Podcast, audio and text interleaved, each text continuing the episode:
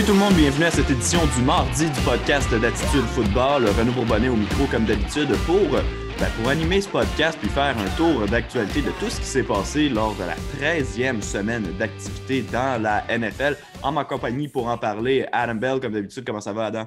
Hey Renaud, euh, ça va super bien, mais encore mieux parce que premièrement, mes Pats ont gagné 45-0. J'en reviens pas, on va en reparler plus tard, mais je suis exalté.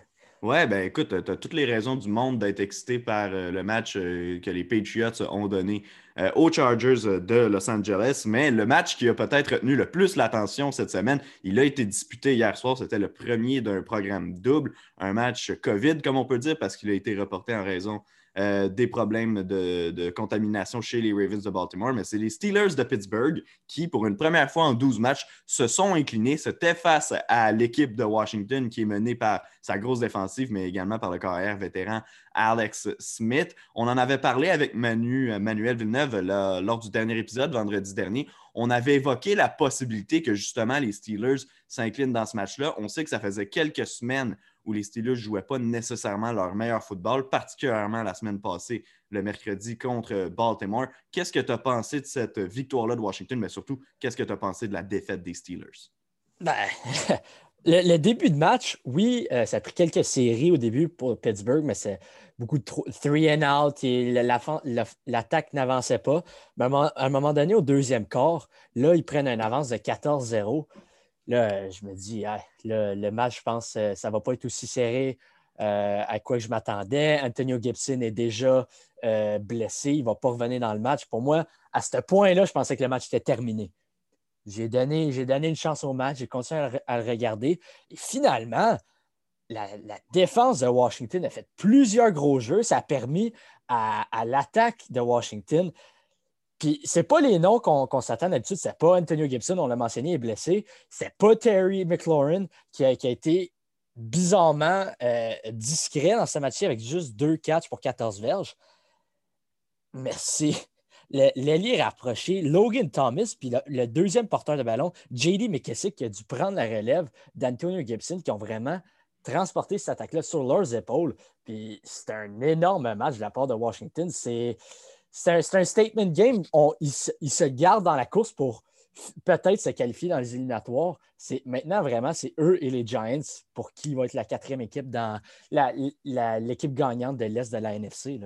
Oui, complètement. Ben, tu as nommé euh, Logan Thomas puis euh, JD McKessick. Il y a aussi Cam Sims qui s'est démarqué dans ce match-là avec cinq réceptions pour 92 verges. Il y a eu deux très long gain de la part de Sims qui ont permis à Washington de se mettre en position de marquer dans ce match-là. Donc, je voulais souligner justement ces deux réceptions. Mais au final, les Steelers, ça fait plusieurs semaines, comme je l'ai dit, qu'on attend une défaite parce qu'on le sait très bien que ce n'était pas la meilleure équipe dans la NFL, même pas la meilleure équipe dans l'AFC. Les Chiefs leur étaient supérieurs. On attendait un peu cette défaite-là. Est-ce qu'on s'attendait à ce qu'elle vienne contre Washington? Oui, on l'avait évoqué la possibilité cette semaine. Si on avait demandé plus tôt dans le calendrier, je pense qu'on aurait, se serait tous entendus pour dire euh, que non.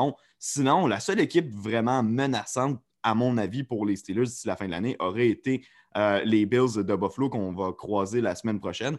Justement, le fait qu'on en ait perdu une première de Pittsburgh pour Pittsburgh, sens-tu qu'il va peut-être y avoir un certain relâchement ou peut-être un. tu, vois ce que je veux dire? Des fois, on en échappe une première, on a une certaine période où ça va moins bien. Est-ce que tu penses que la semaine prochaine, on va avoir un autre match difficile contre Buffalo?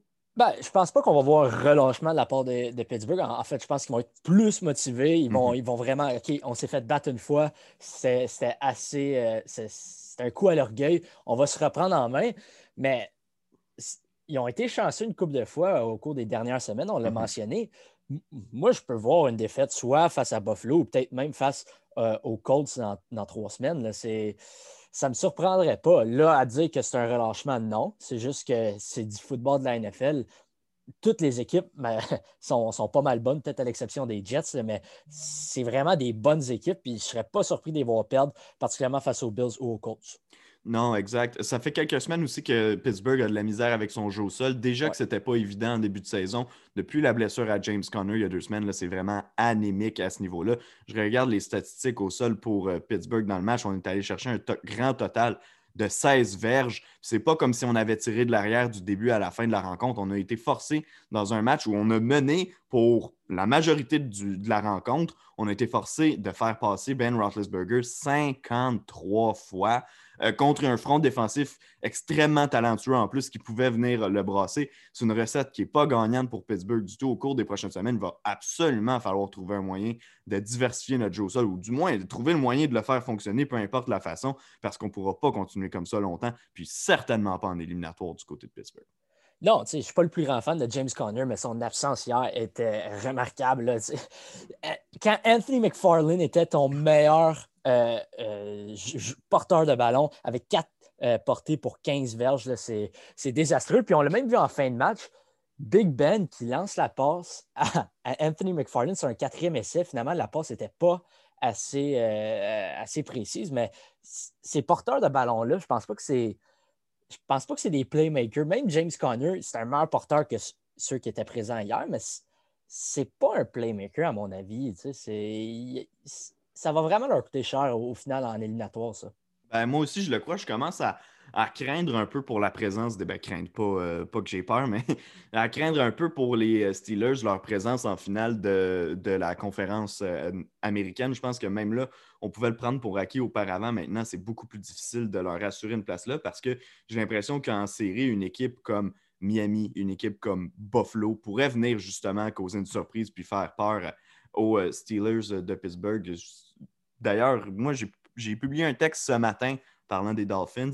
Euh, sur Larry Zonka, qui est évidemment un, éternel porteur de ballon des Dolphins, qui, était deux, qui est deux fois champion du Super Bowl avec Miami, qui hier s'est allumé un bon cigare, puis qui a vu un bon, un bon verre là, en hommage aux Dolphins de 1972. Il va pouvoir dormir sur ses deux oreilles pendant au moins un an de plus en sachant qu'il n'y aura pas une nouvelle équipe invaincue là, dans, la NFL cette année. Oui, mais tu as, mentionné euh, que les équipes qui, pourraient faire peur aux euh, Steelers en éliminatoire. Je ne pense pas que les Dolphins font partie de cette catégorie-là. Euh, oui, c'est une bonne équipe, mais je n'ai pas nécessairement confiance en Tua euh, face à la défensive des, Steelers en éliminatoire. Je, pense que les Steelers demeurent comme les favoris avec les Chiefs pour se rencontrer en finale d'association. Là, les équipes qui pourraient peut-être les, les déloger, tu as mentionné les Bills. Euh, peut-être les Colts ou les Titans. Je sais que les Titans n'ont pas bien joué hier. Les Colts non plus. Euh, mais c'est les seules équipes que je peux voir peut-être les déloger. Les autres, euh, je pense pas. OK, ben écoute, euh, moi je voyais bien Miami. J'ai bien vu Alex Smith hier battre les, les, Steelers hier, donc je vais, je vais truster mon équipe sur celle-là, mais écoute, on verra une fois en éliminatoire, puis on pourra en débattre s'il y a justement un affrontement Dolphins-Steelers lors du, du, tournoi éliminatoire. On va enchaîner avec les euh, rencontres de la semaine, si tu veux bien. Il y a quand même beaucoup de gros football qui s'est euh, joué euh, dans la journée de dimanche et hier lundi.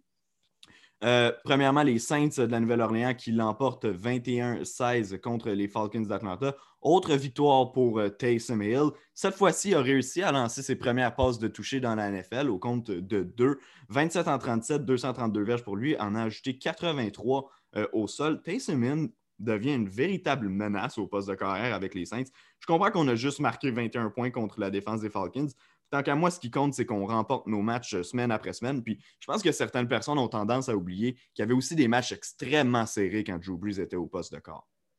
Oui, mais je pense aussi que la défensive des Falcons n'a pas été opportuniste. Je pense que Taysom Hill a lancé deux, trois fois au cours de la rencontre des un ballon dans les mains euh, des demi-défensifs des Falcons, puis ils n'ont pas réussi à faire le jeu clairement, Drew Brees est une meilleure option que Taysom Hill. Oui, Taysom Hill peut-être peut donner un autre élément avec son, son jeu au sol, mais comme il y, a une grosse différence entre les deux. Les, les, statistiques, ça. Taysom paraît bien à cause des statistiques, mais je pense que son match, oui, a été bon, mais ça n'a pas été incroyable non plus. Non, ben, ce ne sera jamais un extraordinaire corps arrière. Taysom Hill, n'en est même pas un à la base. Donc, on peut comprendre euh, où est-ce que tu t'en vas avec ça. Reste quand même que cette équipe-là a fait un pas de plus vers le championnat possiblement de, la NFC, c'est-à-dire pour la saison régulière, donc d'aller chercher peut-être une semaine de congé en début de saison. On est très bien parti, fiche de 10-2 présentement pour les Saints.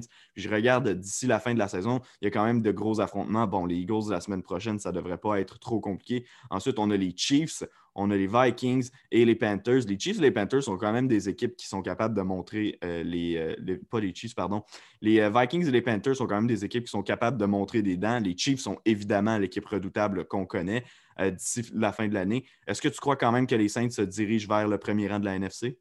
Ben, selon moi, c'est la meilleure équipe de, la NFC. Je pense qu'à l'exception du match face aux Chiefs, ils devraient take care of business. Puis selon moi, ils vont aller trois, ils vont avoir trois victoires dans les quatre derniers matchs, selon moi. Fait que oui, ils devraient avoir le premier rang.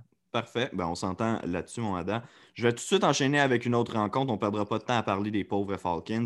Euh, ça, c'était un des matchs intéressants cette semaine. Je ne pense pas que le score soit exactement. En fait, pas que je pense, je sais que le score n'est pas tout à fait représentatif de ce qui s'est passé dans la rencontre. Les Browns de Cleveland qui ont écrasé, parce que oui, ça a fini par seulement 6 points, mais quand même, il y a eu beaucoup, une remontée euh, du Tennessee en deuxième demi. Les Browns étaient en train d'écraser complètement les Titans, les deux équipes qui avaient des fiches de 8-3. Les Browns passent à 9-3, incroyable mais vrai. Baker Mayfield, je crois avoir dit sur le podcast, je ne sais pas si je l'ai dit sur le podcast ou en ondes ou les deux, je suis pas mal sûr de l'avoir dit, que j'allais pas faire confiance aux, Browns tant que Baker Mayfield n'allait pas connaître un gros match. Ben, il y en a connu un cette semaine. 25 en 33, 334 verges, 4 passes de toucher. Oui, la majorité des statistiques sont venues en, première demi. Reste quand même qu'on a fait le travail efficace pour pouvoir sortir les titans du match. Ils sont revenus en deuxième demi, évidemment. On n'a pas eu le choix de délaisser un peu le jeu au sol. Ça n'a pas été le plus grand match de Derrick Henry.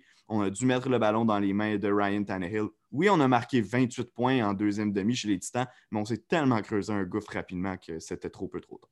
Ouais, ben les Titans, selon moi, ils ne peuvent pas vraiment revenir de l'arrière. Je pense que c'est plus du fait que Cleveland a levé le, pied de la pédale qu'ils mm-hmm. ont réussi à revenir de l'arrière. Mais si je parle des Browns, c'était un, statement game. C'est vraiment une victoire, une grosse victoire pour eux. avec une fiche de 8 et 3 avant la rencontre, personne ne croyait en eux. On était comment ils ont gagné des matchs comme 7-3, 10 à 7. Euh, c'est pas vraiment des victoires convaincantes. Mais dimanche, c'était vraiment un statement game de la part des, Browns. Ils ont vraiment prouvé qu'ils méritent leur place en éliminatoire. Il faut aussi considérer qu'au cours de la saison, les Browns, ils ont peut-être ils ont été sans les services de peut-être leurs trois meilleurs joueurs. Euh, à un certain point ou un autre. Miles Garrett a raté des matchs. Euh, Nick, Chubb. a raté quelques matchs. On peut inclure euh, Odell Beckham là-dedans, qui maintenant, lui, est hors pour la saison. c'est... Puis on réussi à, remporter des matchs pareils. Les, les Browns, je ne veux, je veux pas me laisser emporter, mais c'est vraiment une équipe à prendre au sérieux. Selon moi, ils ressemblent vraiment au Titan de l'année dernière. C'est une équipe qui est mm-hmm. un excellent jeu au sol, semble avoir euh, une bonne défensive. C'est non, c'est une bonne équipe. Il faut, surveiller les Browns. Parfait. Écoute, euh, Cleveland, tu as raison de dire qu'il faut les surveiller. Moi, ce qui m'intéresse, c'est que deux, matchs où on a très mal paru de la part de Cleveland, c'est le premier de l'année face aux Ravens. Puis un peu plus tard dans la saison, on avait affronté les Steelers, puis on avait dit Ah, tu vois, les Browns gagnent des matchs, mais ne sont pas capables de battre ces équipes-là. Les Ravens sont en train de pédaler à reculons présentement. Ils les affrontent lundi prochain à Monday Night Football. Est-ce que pour toi, on va voir la progression complète des Browns en, les voyant à leur tour peut-être donner une volée aux Ravens la semaine prochaine?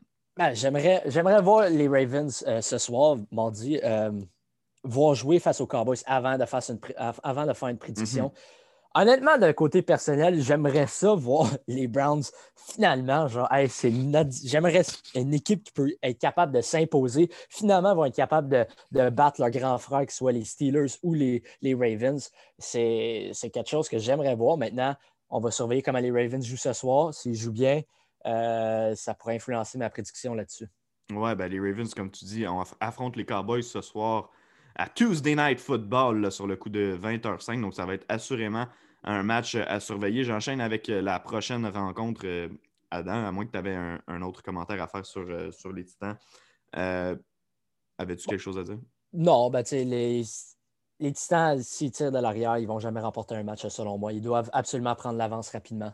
Exact, doivent absolument garder Derrick Henry au cœur euh, de la rencontre. C'est leur meilleure arme, c'est l'arme avec laquelle ils doivent frapper. Euh, on parlait du fait que leur défensive était douteuse depuis le début de l'année, qu'elle underperformait. Euh, on l'a vu dans ce match-là, alors qu'elle s'est fait traverser complètement par Cleveland. J'enchaîne avec le prochain match, les Lions de Détroit, qui jouent un premier match, si je ne me trompe pas, sans, leur entraîneur Matt Patricia. Victoire des Lions, une première donc en l'absence de, Patricia. 34-30 la marque finale contre quand même la grosse défense des Browns, qui, euh, des Bears, qui n'a pas eu connu son meilleur euh, des matchs. Si on regarde euh, au niveau des statistiques, encore une fois, ben, ça a été Adrian Peterson, le meneur pour les verges au sol de Détroit. Ça, c'est un sujet dont on pourra parler plus tard. A quand même été chercher deux touchés dans ce match-là au sol. mais Matthew Stafford a peut-être connu son meilleur match de la saison, 27 en 42, 402 verges, 3 touchés, une interception. les Bears sont restés dans le match pratiquement toute la rencontre, ont même mené dans cette rencontre-là, mais on trouve toujours le moyen de perdre à Chicago. C'était Mitch Trubisky derrière le centre. Évidemment, ce ne sera pas lui l'an prochain. On va avoir besoin d'un changement au, poste de corps arrière. Qu'est-ce que tu as observé dans cette rencontre? Donc, moi, je sais que je ne l'ai pas regardé euh, en live parce que, parce que ce ne sont pas deux équipes qui m'intéressent. Euh, mais toi, connaissant ton penchant pour les Lions, j'imagine que tu as passé quelques minutes là-dessus. Ouais, quelques minutes, là, mais j'ai beaucoup regardé, ben beaucoup. J'ai un peu regardé la deuxième demi euh, quand le match recommençait, les Lions revenaient dans le match.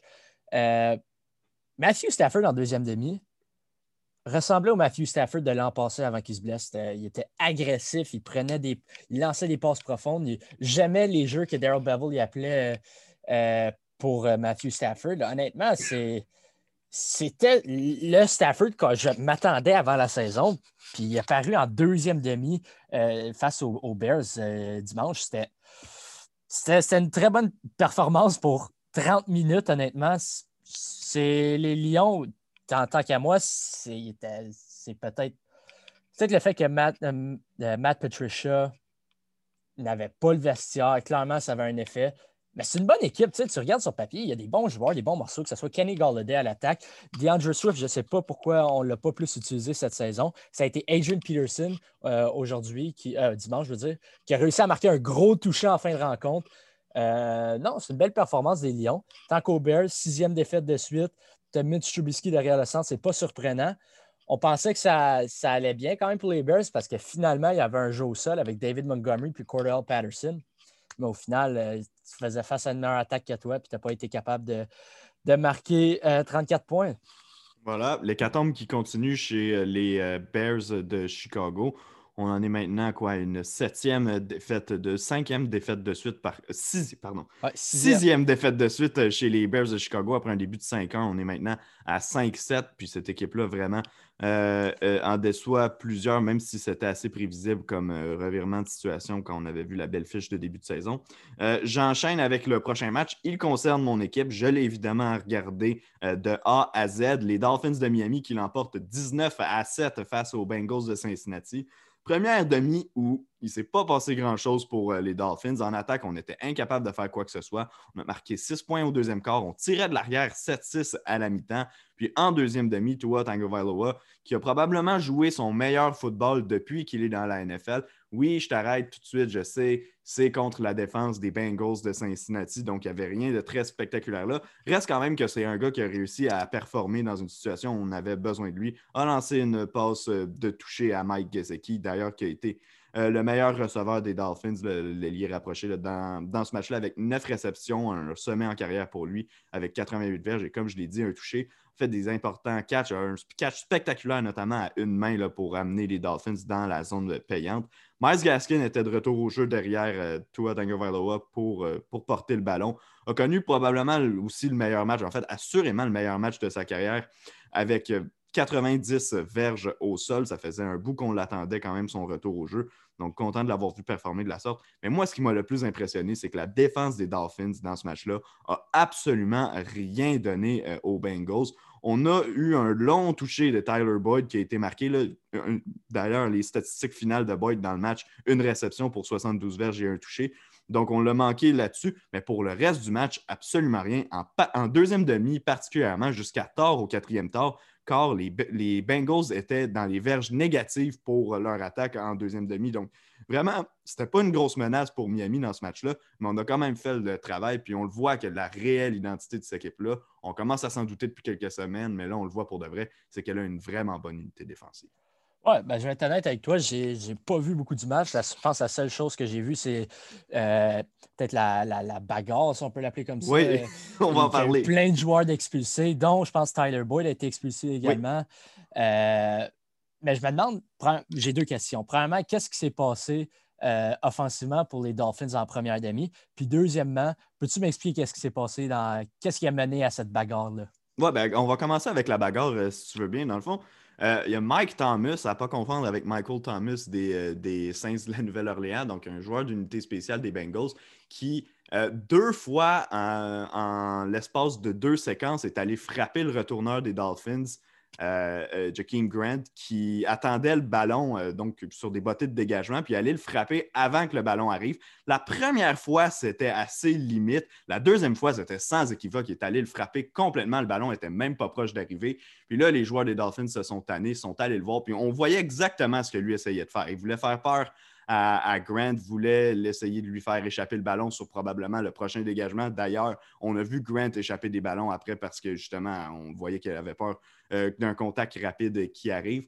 Euh, les joueurs des Dolphins se sont tannés, le banc s'est vidé. Même, même Brian Flores, le coach, a dû se faire retenir par quelqu'un pour ne pas aller se battre avec ses joueurs. D'ailleurs, ça, j'adore ça, voir un coach comme ça. J'adore vraiment euh, Brian Flores.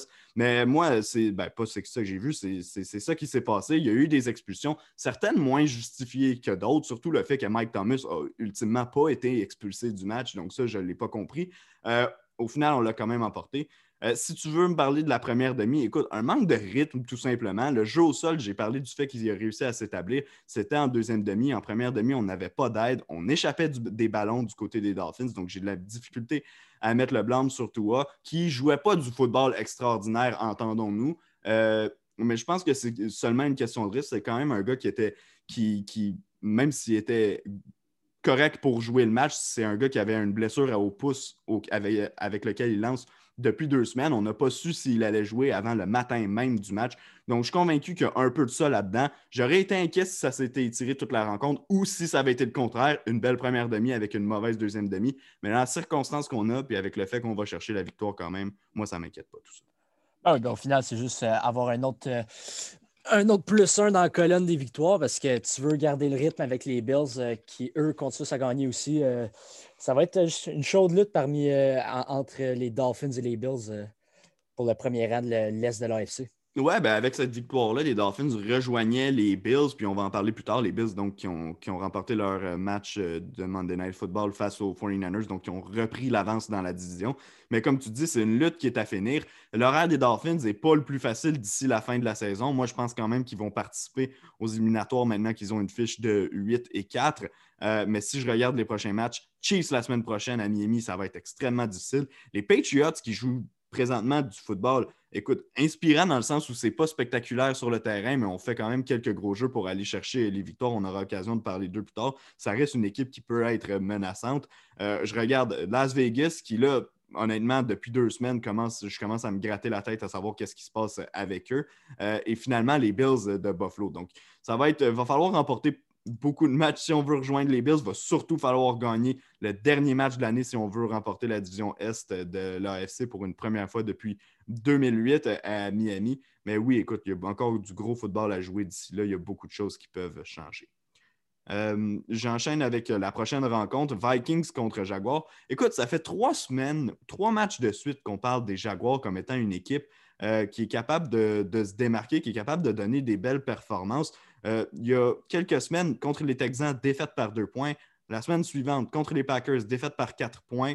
Bon, contre les Steelers, ça n'a pas été bon. On a perdu bon, euh, par un gros écart. Mais ensuite, Browns, écart de deux points seulement. Et cette fois-ci, contre les Vikings, 27-24, un écart encore de trois points. Ça va il y a quand même quelque chose d'inspirant à voir chez les euh, Jaguars. Mike Glennon, qui, sans être spectaculaire, puis je sais qu'il a lancé deux interceptions là, dans, ce match-là, mais dans les circonstances de qui il est, joue du football, donne une chance à son équipe de l'emporter. Cette fois-ci, on s'est même rendu en prolongation. Ça a été trop peu trop tard. J'ai regardé le match en condensé. Je n'ai pas, euh, pas regardé en direct. Euh, mais quand même, moi, j'ai vu des, trucs intéressants. Puis pour une équipe qui doit se reconstruire en vue de l'an prochain, on peut voir qu'il y a quand même des morceaux intéressants à garder, à commencer par James Robinson, le porteur de balle. Ben oui, James Robinson, à qui personne ne s'attendait à un, porteur de ballon qui n'a pas été repêché. Euh, non, c'est certainement, je pense, le meilleur morceau dans cette attaque-là. Tu as aussi des bons receveurs, selon moi. Tu as beaucoup de blessés, mais faut juste trouver un corps arrière puis peut-être améliorer un peu la ligne offensive, mais il faut trouver un corps arrière pour l'attaque de Jacksonville.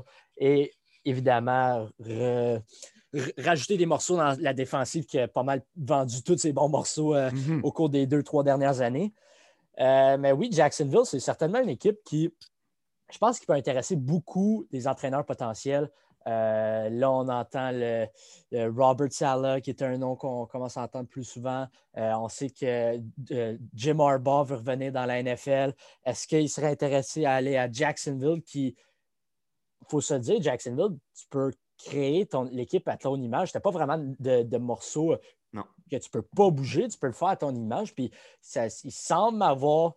Il y a, peut-être quelques années, on semblait croire qu'il y avait comme une mauvaise culture, puis ils se sont débarrassés de tout le monde. Mais en ce moment, l'équipe, ils n'ont pas nécessairement des joueurs talentueux, mais c'est une équipe qui se bat, euh, que ce soit pour l'organisation, pour son entraîneur ou pour même pour leur contrat, mais il semble avoir une certaine culture qui se bâtit euh, dans le nord de la Floride présentement. Ben, complètement. Écoute, les Jaguars, c'est une équipe quand même intéressante à voir qui va être très intéressante à surveiller parce que tu parles du besoin de carrière. Euh, on n'aura pas à chercher très très loin pour en trouver un parce qu'avec une fiche de 1-11 présentement, les chances qu'on repêche dans le top 3, présentement on serait deuxième, mais les chances qu'au final on repêche dans le top 3 sont extrêmement élevées. Donc je ne serais pas surpris du tout de voir Justin Fields dans l'uniforme bleu et noir des Jaguars euh, l'an prochain au cours des prochains mois. Chez les Vikings, encore une fois, le moteur a été Dalvin Cook qui a connu un match à la hauteur des attentes qu'on place envers lui chaque semaine, c'est-à-dire spectaculaire. Je regarde ses statistiques finales dans le match. 32 portées, ça c'est énorme pour 120 verges au sol. Cette fois-ci, on s'est servi aussi de lui, ben, pas cette fois-ci, mais c'est-à-dire comme d'habitude, on s'est servi de lui également par euh, le jeu aérien. Il a quand même réussi 6 réceptions pour 59 verges. Donc, c'est un total de près de 180 verges euh, pour lui dans le match. Je remarque aussi Justin Jefferson avec ses 9 réceptions pour 121 verges. Évidemment, j'allais dans mon fantasy football, donc euh, je suis très excité par tout ça. A franchi la barre des 1000 verges cette saison. Il est le premier receveur recru à réussir à le faire en 2020. A également inscrit un touché dans le match. Kirk Cousins n'a pas connu un mauvais match, même qu'il a bien joué. 28 en 43, 305 verges, 3 touchés, a lancé une interception. C'est dommage que les Vikings aient seulement pu l'emporter par 3 points parce que c'est une équipe qui n'a euh, pas nécessairement mal joué. En défensive, ça n'a pas été sexy, ça c'est sûr et certain.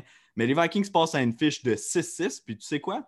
Comme on en parlait euh, un peu plus tôt dans les dernières semaines, ils commencent à se faire tard pour les Vikings. Je ne crois pas qu'ils vont participer aux éliminatoires, surtout quand je regarde euh, le fait qu'ils doivent encore affronter Tampa Bay et les Saints de la Nouvelle-Orléans d'ici la fin de l'année. Mais c'est une équipe qui, au moins, n'a pas abandonné puis se donne une chance de pouvoir se mettre dans la course aux séries. Ben, je crois présentement sont en septième place dans la NFC. Fait que présentement, ils sont en, éliminatoire, si ça a commencé aujourd'hui. Ils sont devant les Cardinals en, raison des matchs de division euh, remportés et perdus. Mais c'est. Ouais, les, les, Vikings, oui, leur calendrier est difficile, mais ils se battent aussi face aux Cardinals, qui les Cardinals jouent contre euh, des équipes de l'ouest de la NFC. Ils ont également un calendrier difficile. Et selon moi, les Vikings sont sur la pente, euh, la, pente ascendante, tandis que les, Cardinals, ça, augure pas bien, particulièrement avec la, situation de, Kyler Murray.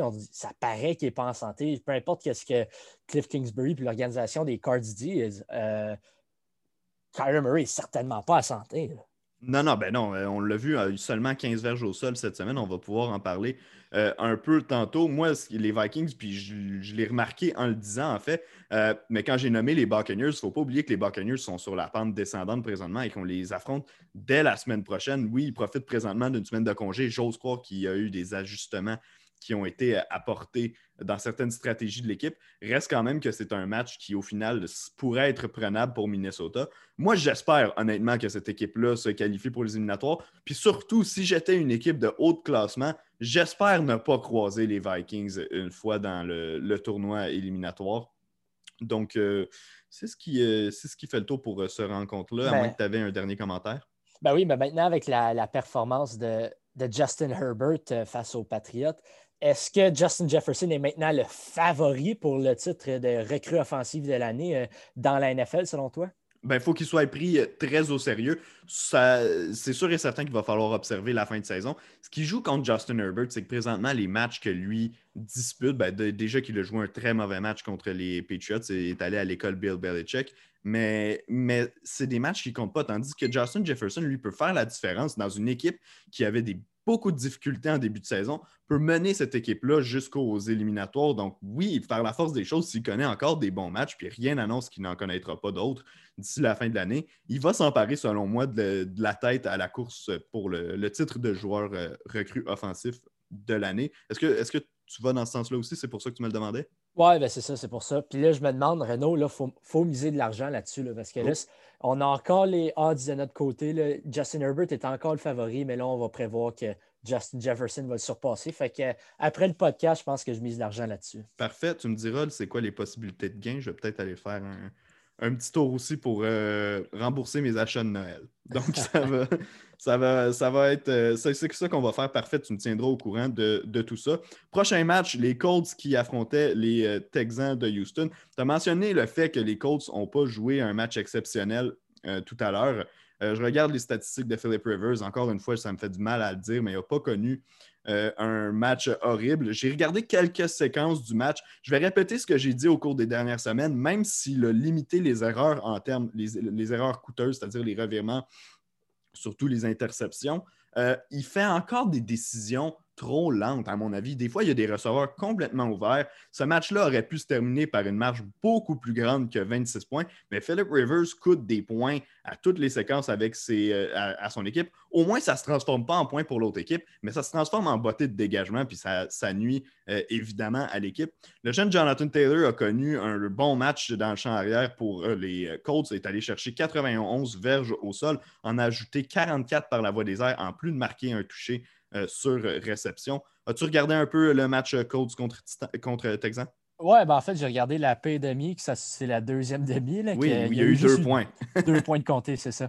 Euh, mais lesquels j'ai vu, moi, les, Texans auraient dû l'emporter particulièrement. Ben, si on regarde la fin de la rencontre, mhm. sur la ligne de deux avec 90 secondes à faire, là, après ça, il y, a, il y a un mauvais snap, le ballon tombe à terre, les Colts le récupèrent les, Texans auraient pu vraiment l'emporter. Puis je pense pas que Philip Rivers aurait réussi à traverser le terrain pour aller marquer de l'autre côté. Euh, honnêtement, les, Texans, ils jouent du bon football depuis quelques semaines. Je pense que la défensive des Colts euh, garde. La défensive des Colts est l'une des meilleures de la NFL. OK? Faut, ça, il faut se dire. Euh, ils gardent les Colts dans le match à, chaque semaine. Donc, je ne peux jamais considérer les Colts même face aux Steelers dans trois semaines, je pense que ça va être très, très, très serré. Puis dépendant comment les Steelers s'ajustent, euh, on, se demande s'il va y avoir un relâchement ou s'ils pourront rebondir. Euh, les Colts sont à prendre au sérieux. Maintenant, est-ce que Philip Rivers est l'homme de la situation? On le parle depuis le début de l'année. Personne, aucun d'entre nous croit que c'est un bon corps arrière, mais maintenant que T.Y. Hilton se réveille, on commence à avoir du beau football de Michael Pittman Jr. Jonathan Taylor, euh, clairement, joue son meilleur football au meilleur moment, c'est-à-dire en fin de saison. Euh, l'attaque des Colts, ça commence à avoir de l'allure. Puis si Philip Rivers est bien entouré, particulièrement derrière cette bonne ligne offensive-là, je ne serais pas surpris de voir les, les Colts peut-être même se rendre en, finale d'association. Ça serait, ça serait exceptionnel, mais comme ça ne serait pas l'affaire la plus surprenante. Là. Non, exact. Euh, écoute, tu as parlé de T.Y. Hilton. Moi, je l'avais mentionné la semaine dernière, qui avait connu un premier bon match qui n'était pas exceptionnel, mais bon. Cette fois-ci, on peut dire vraiment un très bon match de la part de Hilton. 8 réceptions, 110 verges, un touché. Je suis content de le voir parce que j'avais un peu peur pour la suite des choses pour T.Y. Hilton. L'an dernier aussi avait eu des difficultés avec Indianapolis. Euh, cette saison, euh, ça a commencé pas lentement, extrêmement lentement. Était invisible pendant, depuis le début du calendrier. Cette fois-ci, a réussi à se démarquer. Donc, j'espère que pour T.Y. Hilton, on va pouvoir voir un certain déblocage. Mais surtout, les Colts, si on peut ajouter un T.Y. Hilton qui maintenant produit, ça vient d'ajouter une méchante belle arme en attaque à cette équipe-là à, quelques matchs, à quelques semaines des éliminatoires. Ben oui, ben c'est le, receveur qui va aller dans la zone intermédiaire, qui a une bonne vitesse aussi. Puis à l'opposé, tu as Michael Pittman Jr., le receveur de gros gabarit, qui est capable, qui a une très belle vitesse en ligne droite également. Donc, euh, quand tu as deux receveurs comme ça, puis qui se complémentent bien, euh, je pense que ça, aide énormément à l'attaque des Colts et à Philip Rivers. Parfait. On enchaîne avec un prochain match. Celui-là, il y a beaucoup de choses de quoi discuter oh qui ne se sont pas toutes passées sur le terrain. On va commencer par la fin de match entre les Raiders et les Jets de New York. Euh, les Jets qui mènent, on, il nous reste à peu près 12 secondes dans le match. On est en défense à la milieu de terrain. Les Raiders ont absolument besoin d'un toucher s'ils veulent l'emporter ou on ne peut pas créer l'égalité avec un botté de placement. Et Greg Williams, le coordonnateur défensif des euh, Jets, qui envoie ses trois, ses trois linebackers en blitz, qui envoie un de ses maraudeurs en blitz, envoie son deuxième maraudeur dans la boîte pour faire l'espion face euh, au carrière Sam, euh, pas Sam Darnold, Derek Carr. finalement, on se retrouve avec une confrontation un contre un entre Henry Ruggs, qui est un des joueurs les plus rapides de toute la NFL, un choix de première ronde l'an dernier, contre Lamar Jackson, pas le Lamar Jackson, un corner euh, non repêché qui a signé un contrat contre agent libre qui s'est fait complètement démolir par Ruggs à un contre un sur le jeu. C'était à prévoir. Et puis les, Raiders qui ont fini par l'emporter. Euh, Greg Williams, ça lui a coûté son poste avec raison. Ma seule question, Adam, et je sais que tu n'as pas la réponse, qu'est-ce qui lui est passé par la tête? Je ne veux pas sonner conspirationniste, mais je pense qu'il a gagé sur les Raiders. Je pense qu'il a gagé sur le fait que les Jets n'allaient pas remporter un match cette année. Parce que honnêtement, Greg Williams, ben, si on regarde son parcours, il y avait le bounty scandal avec les Saints dans le temps qui, payait des joueurs à, blesser des, adversaires. Mm-hmm. Ensuite, c'est sa deuxième équipe euh, qui pourrait aller, ben là, il ne va pas terminer la saison, mais qui va aller euh, sans aucune victoire, qui vont terminer 0-16. Greg Williams, c'est jamais arrivé, j'ai oublié c'est quoi exactement la statistique, mais c'est jamais arrivé qu'en fin de match, avec, un, écart de 4 points, euh, qu'il y a plus de 40 verges à faire, que la défensive envoie 6 joueurs ou plus en, blitz vers le corps arrière. Non, c'est ridicule. Puis en plus, tu as mentionné Lamar, Lamar Jackson, le demi-défensif. Sur le jeu, on dirait qu'il mord sur une feinte de. Il essaye de jump le, low route, le, tracé, le tracé court. Mhm. C'est clairement quelque chose que Greg Williams lui a dit parce que je ne sais pas pourquoi dans cette situation-là, quand tu n'as personne qui te couvre dans les zones profondes, pourquoi tu sauterais sur un, tracé court? Honnêtement, juste le jeu au complet, c'était ridicule. Mais c'est pas seulement ça, c'est que le jeu précédent, Nelson Aguilar était ouvert en zone profonde, puis c'est juste Derek Carr qui l'a raté. Il y avait deux opportunités pour les Raiders de l'emporter. Selon moi, c'est clair. C'était fait exprès que les Jets voulaient perdre parce que je ne peux pas croire que tu appelles deux jeux comme ça back-to-back de la part de Greg Williams. Non, exact. Puis j'ai vu beaucoup de personnes euh, parler du tank, dire ah, on veut s'assurer d'avoir le premier choix au total. Greg Williams et Adam Gaze, c'est garanti qu'ils ne sont pas là l'an prochain. Donc, je ne pense pas qu'eux, c'est la, la pensée qu'ils ont eue en faisant ce move-là, moi, j'ai vraiment rien compris. La seule explication que je me suis peut-être dit, et elle n'est pas bonne, c'est que, étant donné qu'il restait 12 secondes, je me suis dit peut-être que les Jets croient que les Raiders vont essayer euh, d'y aller avec un jeu court sur le long des lignes de côté euh, pour avoir euh, s'approcher d'une dizaine de verges avant d'essayer une bombe en fond de territoire. Mais même là, ce n'est pas une excuse pour avoir laissé aucun safety dans, dans, le fond de la zone. Au moins jouer au minimum une couverture 1, ça aurait déjà été stupide. Joue au moins une couverture 2. Si c'était juste de moi, il y aurait eu trois gars dans les zones profondes, ça, serait conclu là pour, euh, pour euh, ce match-là. J'ai aucune idée de ce qui est passé par l'esprit des Jets, qui maintenant ont une fiche de 0-12. Je me tourne maintenant du côté des Raiders, par contre ce match-là, on aurait pu le perdre, entendons-nous, contre les Jets de même qu'on aurait probablement dû le perdre, ce match-là. Et la semaine dernière, rappelle-toi, notre attaque a été animique face aux Falcons. On a été victime de quatre revirements. On s'était fait donner la volée 43 à 6 contre une équipe qui n'était pas de calibre des éliminatoires. Commences-tu à être inquiet pour les Raiders qui sont quand même au plus fort de la course pour les éliminatoires? Ouais, ben là, je ne sais plus quoi penser des Raiders, justement.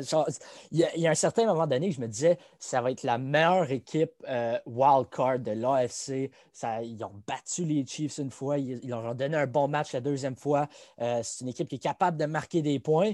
Puis là, on arrive en deux semaines d'affilée, euh, on se fait éclater par les Falcons, puis ensuite, on perd quasiment face aux Jets. Je comprends que cette semaine, l'attaque des Raiders, il n'y avait pas Josh Jacobs qui est un élément important dans cette attaque-là, mais quand même, ça reste les Jets. Tu n'es pas supposé de, de, tirer de l'arrière comme ça. Euh, si ce n'était pas Darren Waller, le lit rapproché qui est plus un, receveur, selon moi, mhm. euh, le, match aurait été hors de portée de la part des, pour, les, pour les Raiders.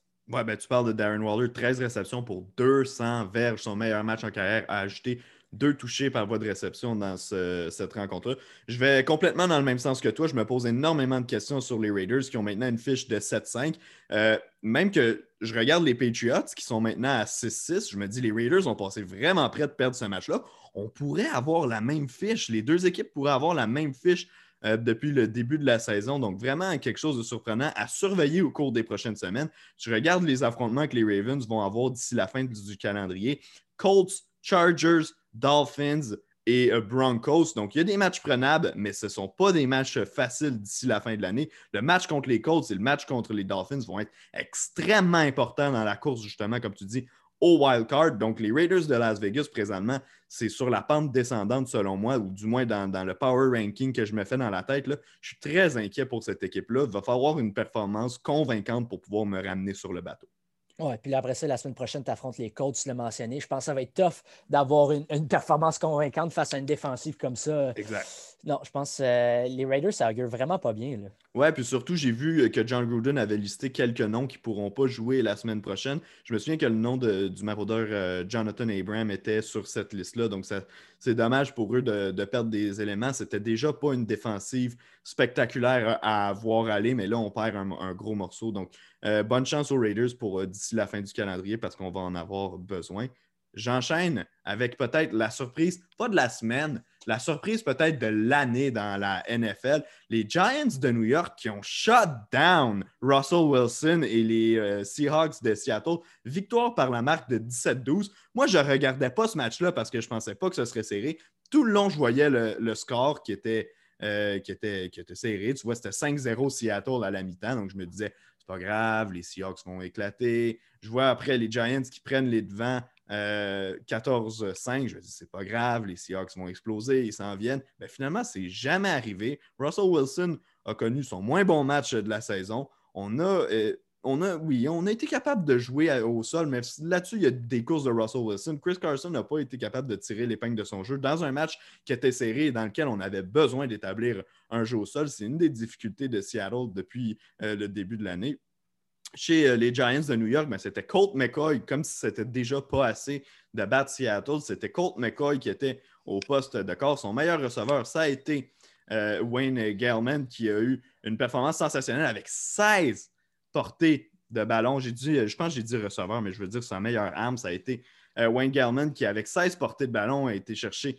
135 verges au sol. Le jeu au sol en général des Giants a fait du bon travail. Par la passe, notre meilleur receveur, ça a été Evan Ingram, à peine 4 réceptions pour 32 verges. Euh, Golden Tate qui a également attrapé 4 ballons pour 30 verges. Mais écoute, ça n'a pas été sexy, ça n'a pas été spectaculaire, mais les Giants vont chercher une quatrième victoire de suite. Puis même, j'ai regardé au cours des dernières semaines, ben pas au cours des dernières semaines, mais depuis le début de l'année, sur les cinq défaites des euh, Giants, euh, pas les cinq, sur les sept défaites des Giants, il y en a cinq qui sont survenues par, moins, par une possession ou moins. Cette équipe-là, et, je vais prendre les mots que Manuel Villeneuve m'a dit hier, c'est la, la, meilleure pire équipe de, la Ligue présentement. L'effet Joe Judge commence à se faire sentir. On se souvient au camp d'entraînement quand il permettait aux joueurs d'aller frapper Daniel Jones, mais il semble avoir installé une certaine culture dans ce vestiaire-là. Ça va bien présentement à New York.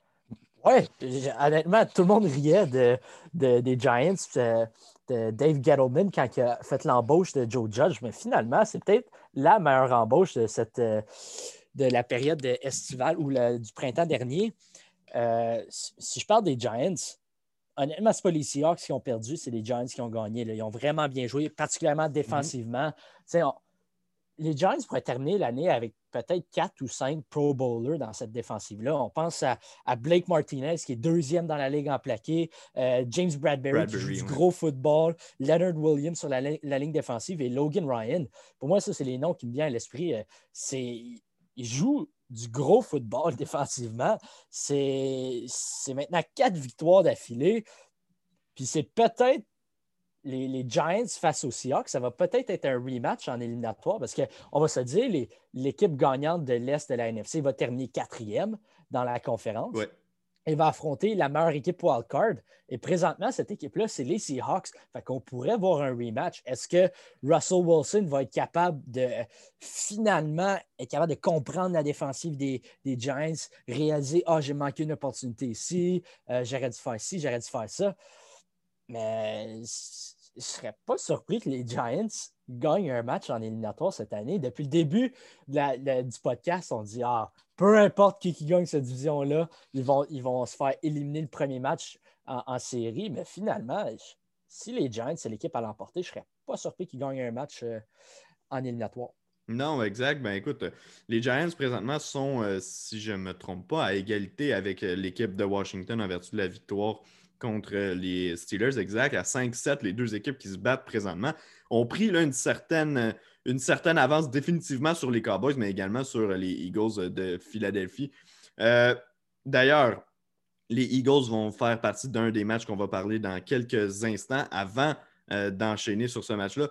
Le match qu'on croyait être le match de la semaine, qui au final n'a pas été une mauvaise rencontre, mais n'a pas été le spectacle qu'on attendait. Cardinals contre Rams, ça se disputait en Arizona. Victoire des Rams par la marque de 38-28. Je suis content pour les Rams parce que la semaine dernière, il m'avait fait une, euh, une, petite frousse en s'inclinant face aux 49ers. Cette fois-ci, on a bien répondu, mais pour moi, ce qui, ce qui marque, puis on en a parlé un peu plus tôt dans le podcast, c'est le fait que Kyler Murray est rendu incapable de, produire au sol. Cinq courses pour 15 verges seulement. On ne peut pas se débrouiller seulement avec le bras de Kyler. Oui, il a lancé trois passes de toucher, mais n'a pas pu atteindre la marque des 200 verges par la passe et a lancé euh, une interception. Premièrement, qu'est-ce que tu retiens le plus? Le fait que les Rams sont très, très encourageants ou le fait que les Cards sont à la déroute complètement? On est rendu avec une fiche de 500. on est à égalité avec les Vikings, tu en parlais tantôt. Ben, honnêtement, je m'attendais à ce que les Rams euh, rebondissent. Donc, pour moi, vraiment, qu'est-ce qui retient mon attention, c'est les Cardinals. En ce moment, ils pourraient réellement rater les séries. C'est une vraie possibilité. Euh, Kyler Murray, clairement, on l'a mentionné, il n'est pas en santé. DeAndre Hopkins, avant peut-être la, le, milieu du troisième quart. Je ne pense pas qu'il y avait une réception. Euh, ça a été vraiment difficile de, commencer à, produire à l'attaque pour les Cardinals. même Kyler Murray sont touchés en première demi.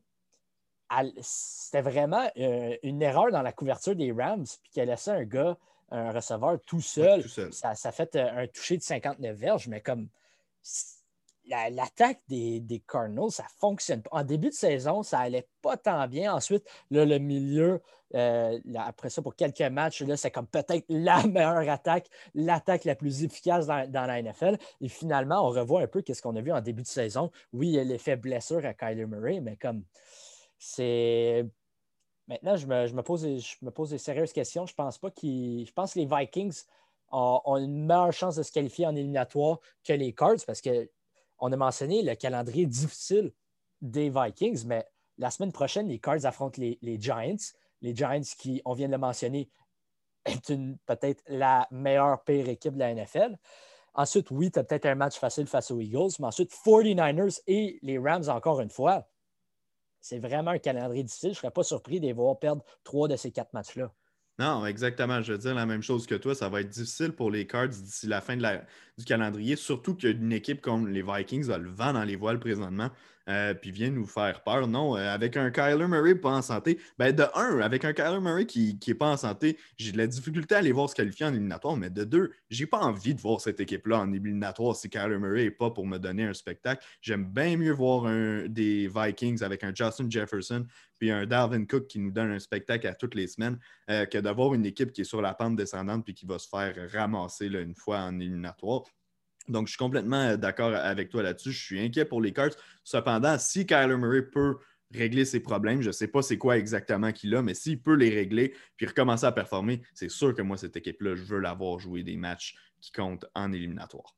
Euh, je vais enchaîner avec un match qui va te faire beaucoup plaisir. Tu l'as mentionné un peu plus tôt. Tes Patriots de la Nouvelle-Angleterre qui l'ont emporté par la marque de 45-0 face aux Chargers. Le pire match en carrière de Justin Herbert qui a lancé deux interceptions, qui n'a pas réussi à compléter 50% de ses 53 tentatives de passe, 209 verges seulement pour lui. on dirait que tout allait bien pour les Pats. Ça n'a pas été spectaculaire nécessairement euh, par le jeu aérien comme d'habitude, mais quand même au sol, on s'est démarqué. Je veux dire, Damien Harris, Cam Newton et Sonny Michel ont combiné ensemble pour euh, plus de 150 verges au sol. On a bloqué un botté de placement sur le dernier jeu de la mi-temps pour le retourner pour un toucher qui a vraiment coupé les jambes des Chargers. Puis en général, Justin Herbert puis l'attaque de, Los Angeles sont allés, comme je l'ai dit un peu plus tôt, à l'université Bill Belichick le temps d'un match. Ben oui, ben oui, oh my God. cette rencontre-là, euh, ben, il fallait juste penser à ça. C'était Bill Belichick face à Anthony Lynn. C'est, quasiment des, à l'opposé en termes de, du spectre de qualité d'entraîneur-chef. Euh, non, euh, les, premièrement, ça part des unités spéciales je pense en première demi, si je regarde qu'est-ce que les Chargers ont fait, ils ont, ils ont accordé un retour de beauté pour un toucher. Il y a une fois qu'il y avait seulement 10 joueurs sur le terrain lors de, retour de beauté. Ils ont raté un placement et ensuite ils ont eu une autre tentative de placement, comme tu l'as mentionné, qui a été bloquée et retournée pour un toucher. Ça a été difficile sur les unités spéciales. Ça a été difficile offensivement. Maintenant, pour les Patriotes, c'est comme ça qu'on le fait, les Broncos. Euh, tu n'as pas besoin d'un corps arrière pour remporter des matchs. Tu vois, Cam Newton a juste lancé pour 69 verges, puis les Patriots ont gagné 45-0. Non, mais je, pense que le meilleur, le meilleur atout dans l'attaque, euh, le meilleur joueur dans l'attaque des Patriots, le skills player présentement, c'est Damien Harris. Mm-hmm. Et et on dirait que les, les défensives adverses ne sont pas capables de l'arrêter. Je ne veux pas me laisser emballer, mais on dirait que c'est Nick Chubb sur le terrain présentement pour les Patriotes. Euh, on peut penser que les Patriotes ont repêché Sony Michel à la place de Nick Chubb, quelque chose que je regrette euh, euh, que Bill Belichick a fait. Mais bon, Damien Harris paraît super bien. Je pense que c'est. Oui, éventuellement, il faudra trouver un nouveau corps arrière pour les Patriotes, mais il semble avoir des bons éléments en place, particulièrement sur la ligne offensive et dans le champ arrière, pour voir du succès dans les années à venir euh, pour les Patriotes.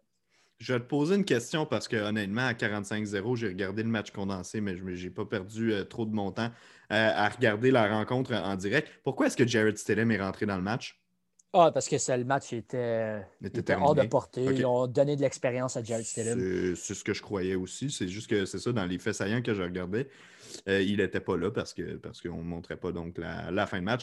Donc, explication très simple qui, euh, euh, qui, qui, me satisfait pleinement. D'ici la fin de l'année pour les Patriots, parce qu'on sait avec la fiche de 6-6, on se relance dans le portrait des éliminatoires. Nos adversaires, les Rams, ça va être difficile. Les Dolphins, ça va être un bon match. Les Bills, ça va être un bon match. Et les Jets, qui devrait être une victoire pour les, les Pats. Je vais te demander de te mouiller tout de suite. Est-ce que tes Pats font les, les éliminatoires? Ah, je pense, honnêtement, j'aimerais ça y croire. J'ai encore une petite lueur d'espoir, mais je pense que c'est trop peu, trop tard. deux matchs derrière, euh, tout le monde qui est dans le portrait des éliminatoires présentement. Je pense pas, à moins que tu réussis à, remporter tes quatre derniers matchs, puis là, c'est désastreux peut-être pour les Ravens et les Raiders, puis tu réussis à te faufiler en éliminatoire. Mais à part ça, je, pense que ça va être très, très, très difficile euh, pour les Patriots. En fait, j'ai euh, hier, j'écoutais le podcast de, Bill Simmons euh, sur le Ringer. Puis il parlait du fait que, disons que les Patriots ne réussissent pas à se qualifier. Genre, rendu à la 17e semaine, ils voient que, ah non, on ne pourra pas se qualifier pour les éliminatoires. Est-ce que les Patriots, est-ce que Bill Belichick serait prêt à peut-être envoyer Jared Stidham, euh, peut-être euh, garder Damien Harris sur les lignes de côté, mettre tous ces mauvais joueurs face aux Jets, puis peut-être que les Jets remportent un match et finalement, c'est les Jacksonville Jaguars qui repêchent le, au premier rang total pour pas que Trevor Lawrence aille à New York, mais bien à Jacksonville? Euh, on ne serait pas à un euh, coup du genre de Bill Belichick. Hein? On serait pas, euh, ça serait honnêtement pas surprenant. Mais c'est quoi si les, Patriots ne sont pas des éliminatoires puis lorsqu'on dispute ce fameux match de semaine 17 contre les Jets, je ne serais pas surpris que Jared euh, je dispute le match, pas seulement pour la raison que tu as évoquée, simplement pour le tester avant la fin de l'année. C'est question d'avoir une idée. On sait que Cam Newton, ce n'est pas une solution à long terme pour les Patriots. Euh, donc, je ne serais pas surpris qu'on veuille l'évaluer, particulièrement contre une équipe qui n'est est pas redoutable. De, donc, de pouvoir lui donner une chance de Hey, on te donne un, jeu avantageux, là, on va te laisser euh, y aller. Montre-nous qu'est-ce que tu es capable de faire. Je ne serais pas surpris de le voir. Ceci étant dit, ce qui va bencher tous ces bons joueurs? Je serais je serais plus surpris, mais en même temps, j'ai pas envie de te dire non parce que c'est vraiment pas quelque chose que je considère comme étant impossible euh, de la part de, Bill Belichick, surtout si on peut éviter d'avoir Trevor Lawrence dans notre division pour les 10-15 prochaines années. Donc, euh, écoute, c'est pas farfelu comme idée, je vais la prendre en note, puis euh, c'est quelque chose de certainement dont on va pouvoir discuter au cours des, des prochaines semaines. Avais-tu un dernier commentaire sur le match de tes Pats? Honnêtement, je suis juste content de voir ça. Finalement, genre, c'est peut-être pas une bonne saison à date, mais ça me fait plaisir. C'est juste ça que j'ai à dire. C'est correct. Des euh, victoires morales, on en a eu beaucoup à Miami depuis, euh, que je suis cette équipe-là, donc je peux comprendre euh, où est-ce que tu t'en vas avec ça. Mais des victoires de 45-0, ça, on n'en a pas eu. on n'en a pas eu beaucoup. écoute, prochain match, j'en ai un autre sur lequel il y a beaucoup de choses à dire, pas nécessairement sur le score. 30 à 16, la victoire des Packers face aux Eagles de Philadelphie à Lambeau Field. je ne pense pas qu'on va s'étonner de la victoire. Je ne pense pas non plus que c'est sur ça qu'on va s'éterniser. Ce qui a retenu l'attention, c'est l'entrée en scène de Jalen Hurts euh, en fin, de, sur la dernière séquence à l'attaque des Eagles, au troisième quart, Hurts est rentré puis a terminé la rencontre. Je ne sais pas si tu as regardé la performance de Jalen Hurts. Moi, j'ai gardé un œil attentif là-dessus. Et pour vrai, je sais qu'on regarde les statistiques puis on dit 5 en 12, n'a même pas complété 50% de ses passes, a même lancé une interception en fin de match. Mais pour vrai, moi, je l'ai trouvé d'un calme déconcertant derrière le centre, était super tranquille dans ses mouvements, communiquait avec ses receveurs en pointant où aller, allait voir ses joueurs de ligne à l'attaque sur la ligne avant le début des jeux euh, pour leur donner des indications. A lancé une passe de toucher vraiment, mais vraiment de toute beauté à Greg Ward sur, euh, dans la, une, passe profonde. C'était d'une trentaine, 32 verges, si je ne me trompe pas, la passe de toucher de la part de Jalen Hurts. A fait des ravages également avec ses jambes, est allé chercher euh, des, euh, des, premiers jeux consécutifs en courant avec le ballon. La semaine prochaine, on n'a pas encore confirmé si c'était lui qui allait débuter le, le, match pour les Eagles au poste de carrière face, je crois que c'est aux Saints de la Nouvelle-Orléans, exact, face aux Saints. Moi, pour moi, Adam, il n'y a aucun doute. Il faut envoyer Jalen Hurts dans le match. On en a assez vu de Carson Wentz. On a, c'est assez posé la question de semaine en semaine à ah, est-ce qu'il va rebondir la semaine prochaine pour finalement voir qu'il ne rebondit pas? Moi, je ne comprends pas qu'il y ait une incertitude là-dedans. Je crois simplement que les Eagles veulent retarder le plan de match des Saints en défense pour euh, contenir Jalen Hurts. Je ne peux pas croire que Carson Wentz va être le partant du prochain match. Oui, exact. Euh, je pense que tu as, tout dit là-dessus. Euh, les, Doug Peterson, clairement, le statu quo, ça ne fonctionne pas. Tu es obligé de faire un changement à la position de corps arrière. Oui, Carson Wentz, ce n'est pas la seule chose qui ne va pas bien à l'attaque, mais c'est une grosse partie du problème. Jalen Hurts, je ne pense pas te mentionner qu'il était il était super bon, mais bref, je ne pense pas qu'il était incroyable. Mais non, clairement, non, non. Clairement, tu perds, clairement, tu perds rien face à, rentrer Hurts à la place de Wentz. Peut-être que j'ai mal interprété ce que tu dit, mais c'est. Tu es obligé de faire le move. Tu es encore dans la course aux séries.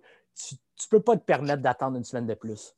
Non, ben en fait, euh, juste euh, pour, euh, pour avec toi, ce, que, je voulais dire, c'est que ça n'a pas été. Ça, on ne peut pas dire qu'il a connu un match exceptionnel en raison du fait que, de un, il n'a pas réussi à, remonter ce match-là complètement, puis de deux, qu'il n'a même pas complété 50% de ses passes. Mais on a vu des jeux de sa part que Carson Wentz était juste incapable de faire depuis le début de l'année. Wentz, capotait, excuse-moi de, le dire comme ça, dans sa pochette. Des fois, perdait complètement le nord, regardait même plus ses receveurs, regardait juste autour qui allait venir le frapper. Puis éventuellement, bien évidemment, se faisait frapper, se sauvait pas aussi souvent que, que, que Hurts, puis pas avec autant d'habileté que Hurts était capable de le faire. Donc, je pense qu'il y a un petit plus-value qu'on peut voir en Hurts. Puis il nous a démontré des flashs quand même assez intéressants pour nous dire, avec une semaine d'entraînement avec les partants, avoir cohésion avec tout le monde, je pense que je suis quand même capable de mieux faire que Wentz. Ceci étant dit, ce sera contre les Saints, donc ça va être très difficile, mais tu vois où je vais en venir avec ça. Oui, mais je, pense aussi les, jeux qui appellent à l'attaque. Je comprends que si tu accordes un toucher, en, début de deuxième quart. Tu, tires de l'arrière 7 à 3, mais ce n'est pas le temps d'abandonner le, le, jeu au sol. dès le début, dès qu'on tire de l'arrière de 4 points, c'est Ah non, il faut aller marquer tout de suite, on peut juste passer le ballon. C'est.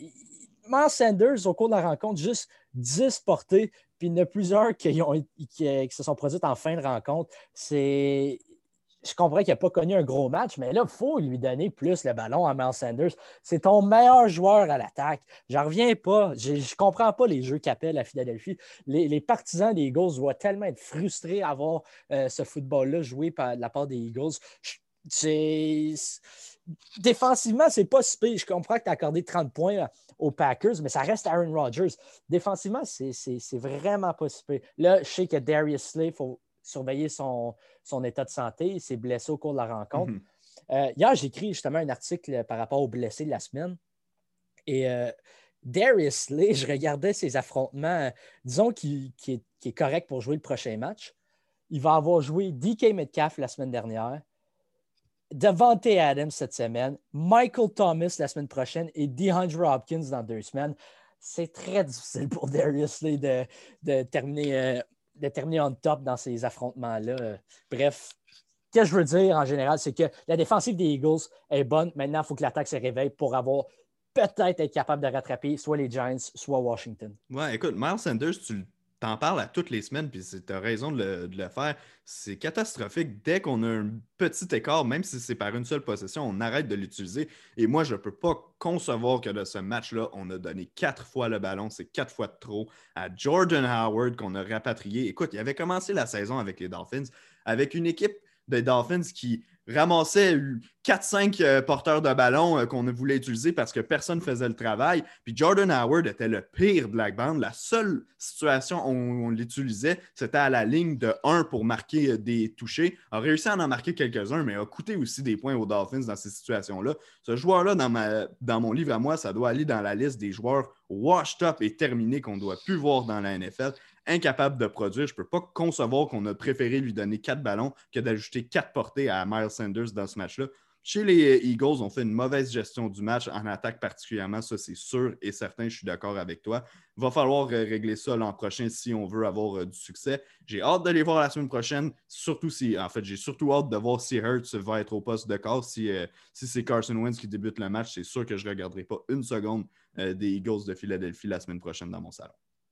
Ballon, ballon, je suis avec toi. Je pense, du moins, ça s'aligne pour être un blowout. Le seul intérêt vraiment, c'est de voir comment Jalen Hurts, si est le carré partant, comment il va se débrouiller face à la grosse défensive des Saints. Exact. Euh, prochain match, euh, ça en était un qu'on attendait pas vraiment. Le match du dimanche soir, on s'était même dit dans un podcast qu'on allait regarder Occupation Double à la place de, à la place de regarder ce match-là. Ben, j'ai bien fait de regarder le match quand même, euh, surtout de réaliser que le match débutait après la fin d'Occupation Double. Au final, je ne l'ai pas su de toute la saison, puis c'est hier que je l'ai, ben, pas hier, mais dimanche que je l'ai appris. Euh, les Chiefs l'emportent au final 22 à 16 face aux Broncos. Mais écoute, on tirait de l'arrière à la mi-temps contre les pauvres Broncos de Denver et Drew Locke.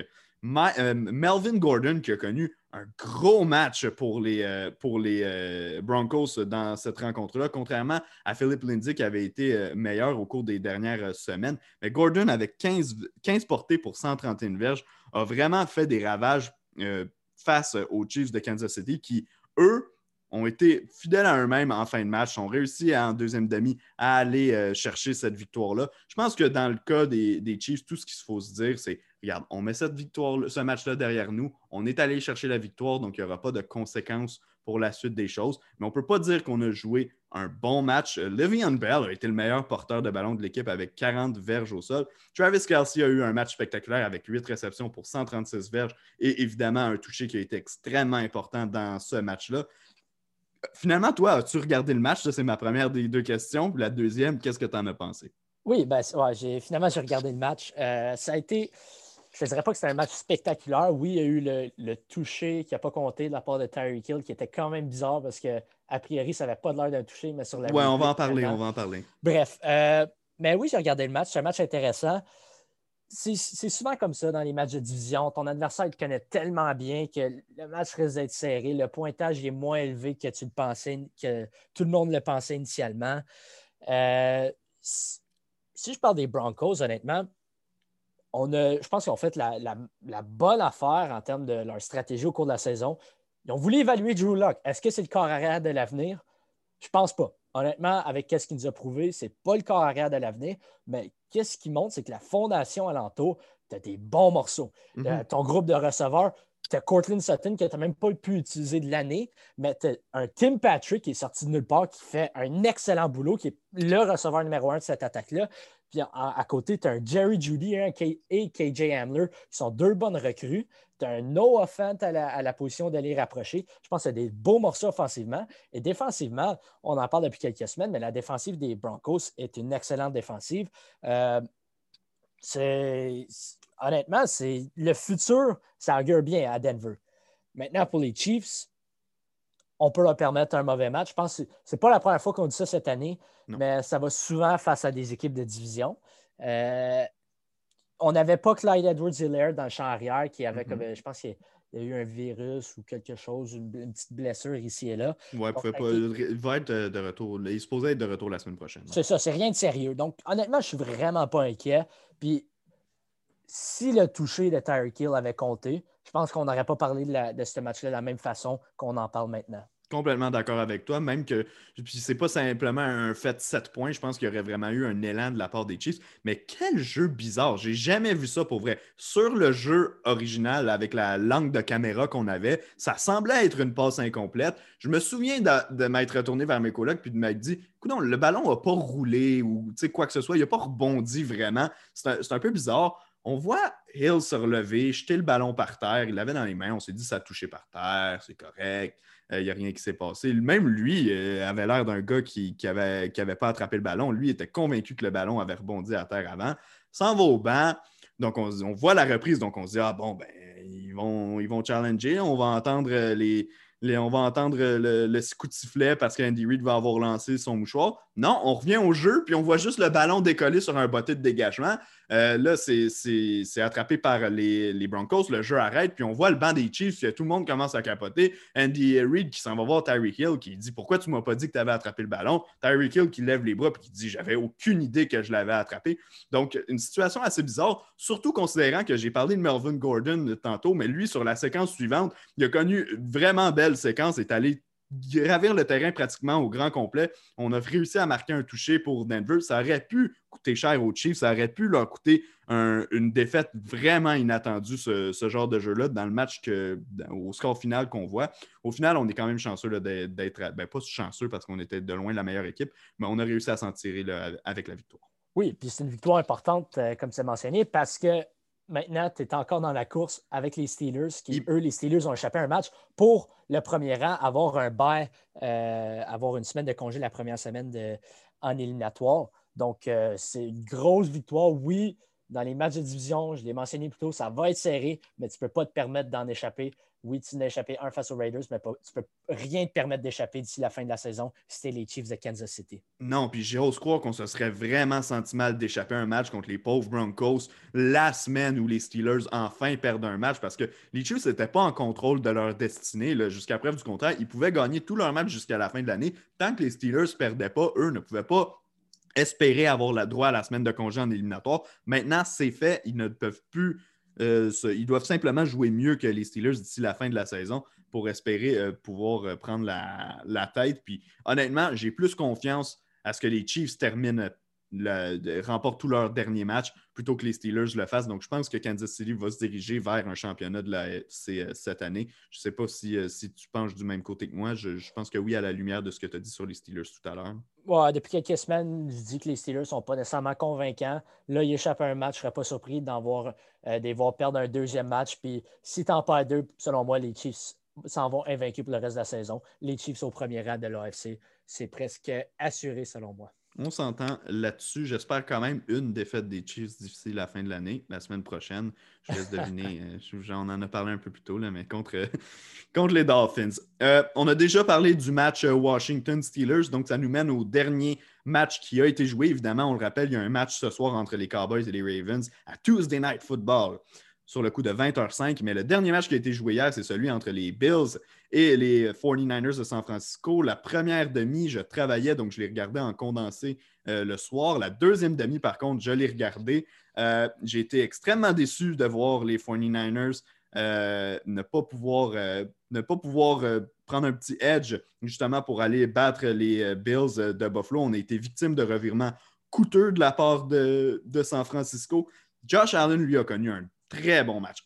on le dit depuis le début de l'année qu'il connaît des bons matchs, mais ça, c'en est vraiment un de ses très bons. 32 en 40, 375 verges, 4 passes de toucher, pas d'interception. La clé pour lui euh, depuis le début de l'année, c'est de limiter euh, les revirements. Devin Singletary, qui ne connaît pas une saison exceptionnelle, est allé chercher 61 verges au sol. Je sais que c'était sur 18 portées, mais le simple fait qu'on ait une image mentale d'un porteur de ballon qui fait quelque chose à Buffalo cette année, c'est bon. Cole Beasley, Stefan Diggs ont connu des matchs exceptionnels. 130 verges et un touché pour Beasley, 92 pour Diggs sur respectivement 9 et 10 réceptions. Buffalo a le vent dans les voiles. Buffalo euh, conserve la tête de la division Est de l'AFC, qui étaient à égalité avec les Dolphins pendant quelques heures là, en vertu de la victoire des Dolphins. Finalement, hier, avec cette victoire-là, on reprend les devants dans la division. Là, je sais que toi, tu vas me dire assurément que les Bills vont remporter la division, qui sont la meilleure équipe dans l'Est de l'AFC. Mais je regarde d'ici la fin du calendrier. Euh, autant pour les Dolphins, il y a des matchs difficiles. Il y en a quelques-uns qui vont être euh, assez compliqués pour euh, Buffalo aussi. À commencer la semaine prochaine, on affronte les Steelers de Pittsburgh, donc match clé pour les Bills. Ensuite, les Broncos, peut-être un peu plus facile. Les Patriots, je te dis, c'est ton équipe, je sais que tu vas être d'accord avec moi. Gardons un œil sur les pattes. Ils sont capables de faire quelques gros jeux puis de venir causer des, soucis à des équipes parfois. Donc, je ne les mets pas comme favoris. Je ne mets pas les Patriots comme favoris dans ce match-là. Je te dis juste qu'ils sont capables de venir faire un mauvais tour aux Bills, leur rivaux de division. Et finalement, ben, le dernier match de l'année contre Miami, qui va être un match extrêmement important au classement si tout se passe bien des deux côtés. Oui, ben, on l'a mentionné. Je pense que c'est pour toute l'équipe de l'Est de l'AFC on l'a mentionné avant la saison dans notre podcast, euh, notre premier ou notre deuxième podcast de l'année, euh, que c'est un calendrier difficile pour euh, toutes ces équipes-là. Ça va être une chaude lutte. Puis là, il faut voir quelle équipe va être capable de peut-être voler un match ici et là dans les quatre, derniers, dans les quatre dernières semaines. Si les Bills sont capables de battre les Steelers la semaine prochaine, et c'est un gros si, parce que je m'attends à ce que les Steelers rebondissent, là, je pense que c'est c'est presque garanti. Les, Bills remportent la division euh, de l'Est de l'AFC parce que je ne peux pas croire qu'ils perdraient deux des trois prochains matchs. Non, je suis euh, avec toi. Ouais, non, mais tu l'as mentionné, les Bills ont le vent dans les voiles. Josh Allen, hier, euh, très bien paru, particulièrement sur des, des, rabats de, corps à la, du côté droite. Euh, il, semble atteindre ses cibles euh, quand il court avec le ballon. Il paraît super bien. La défensive, je dois lever mon chapeau à Tredavious White. Si ce n'était pas avant le quatrième quart, Debo Samuel était invisible sur le terrain. ça, c'est à cause de Tredavious White qui juste c'était comme une couverture sur lui. Il n'a rien. Il, a rien pu faire dans le jeu aérien. Oui, c'est peut-être Nick Mullins derrière le centre pour les 49ers, mais je pense que les Bills ont joué vraiment un bon match. Euh, que ce soit offensivement et défensivement, euh, ça a été un excellent match de la part des Bills. Euh, je veux glisser un petit mot sur les 49ers avant qu'on conclue le, podcast quand même oui, Nick Mullins. Moi, je veux surtout parler des, euh, des receveurs Debo Samuel et Brandon Ayuk qui sont euh, respectivement de première et de deuxième et de première année. Ça a été les deux meilleurs receveurs de l'équipe hier. Moi, j'aime beaucoup le groupe de receveurs qu'on est en train de construire du côté de San Francisco. On sait que ça a été une difficulté au cours des dernières saisons. Ayuk, c'est vraiment un couteau suisse sur le terrain. Il est capable de courir toutes sortes de tracés, faire des jeux, aller euh, courir des, des jet sweeps également dans, dans le champ arrière parfois. Donc, vraiment un, joueur dont on, commence à apprendre. Il a raté beaucoup de matchs cette année, mais à chaque fois qu'il est sur le terrain, il réussit à faire des choses spectaculaires. Mais ma vraie question est la suivante. On sait que Jimmy Garoppolo pourrait quitter San Francisco au cours de la saison morte, que ça se peut que les 49ers euh, essaient d'aller chercher un nouveau corps arrière. Je ne crois pas qu'on va donner les commandes à Nick Mullins. Je pense que si on fait un mouvement, c'est pour aller chercher un carrière d'expérience, un Matt Ryan, par exemple, qui pourrait s'amener à San Francisco. Euh, mais Nick Mullins, oui, c'est deux interceptions, mais quand même, depuis quelques matchs, compile des statistiques intéressantes. Est-ce que tu penses que lui est en train de se faire un cas pour se donner au moins une chance d'aller se battre pour un poste de partant dans un camp d'entraînement l'an prochain? Ah, peut-être s'il y a des blessures, mais honnêtement, les statistiques sont peut-être intéressantes. Mais tu ben, sont trompeuses parce qu'en deuxième demi, on tirait de l'arrière. J'en conviens avec toi, mais c'est pas la première semaine là, que, que connaît quand même des, bons moments. Non, je sais, mais je pense il passe pas le high test. Souvent, comme il, lance le ballon, puis tu te dis, ah, elle a peut-être, elle aurait dû être un peu ici à gauche, un peu plus loin en avant. C'est souvent un peu à la mauvaise place le ballon. Puis c'est ses receveurs qui s'ajustent et qui, qui, font l'attraper. Euh, je ne pense pas que Nick Mullins va être capable de compétitionner euh, pour être un carrière partant de calibre dans la NFL. Maintenant, pour les 49ers, c'est quoi leur plan? Je, pense qu'ils vont avoir Jimmy Garoppolo parce qu'ils ne vont pas être en position de repêcher, je pense, un, corps arrière euh, de haut calibre en première ronde. Euh, maintenant, sur le marché des joueurs autonomes, à moins qu'il y ait la grosse surprise et que Dak Prescott ne revient pas à, à Dallas, moi, je pense qu'il n'y a, pas vraiment de bonne option sur le, marché des joueurs autonomes. Maintenant, sur le marché des transactions, tu as mentionné Matt Ryan. Ça va coûter cher, c'est ça le problème. En termes d'argent, je te parle sur la masse salariale. C'est ça. Peut-être, à moins que tu. Peut-être qu'ils vont essayer d'aller chercher un Carson Wentz. Euh, ça, va peut-être être, l'option de sortie oh. euh, pour euh, Philadelphie, d'envoyer Carson Wentz aux 49ers. J'ai rien entendu à propos de que c'était une possibilité. C'est juste, là, je fais une hypothèse. Mm-hmm. je pense ça pourrait marcher si l'argent fonctionne. Euh, ça, pourrait, ça pourrait marcher, honnêtement. Carson Wentz a clairement besoin d'un changement de scène, un euh, changement d'entourage. Puis, je pense dans une attaque menée par Carl Shanahan, je pense qu'il pourrait vraiment euh, bien paraître. Maintenant, est-ce que c'est quelque chose que les 49ers veulent faire? Reste à voir. Bon, ben parfait. Écoute, Adam, je vais mettre fin à l'épisode. Je ne sais pas depuis combien de temps on enregistre exactement, mais je pense qu'on a fait un petit peu plus longtemps que d'habitude. Ce n'est pas vraiment grave parce qu'on a toujours du fun au micro.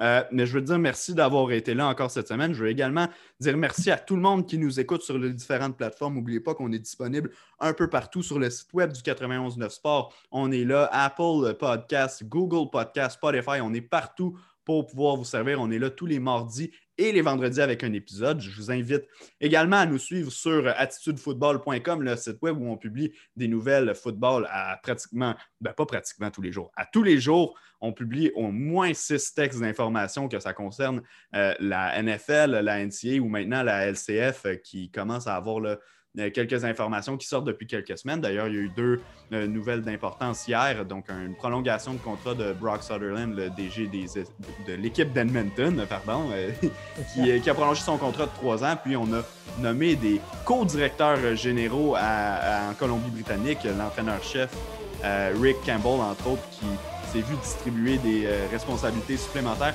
un an après avoir été nommé entraîneur-chef sans avoir entraîné le moindre match. Ben, maintenant, est devenu co-directeur général de, l'équipe. Donc, c'était notre petit tour LCF très rapide. Adam, merci beaucoup d'avoir été là. Ben, merci de m'avoir accueilli comme d'habitude. Et tout le monde, on se retrouve vendredi.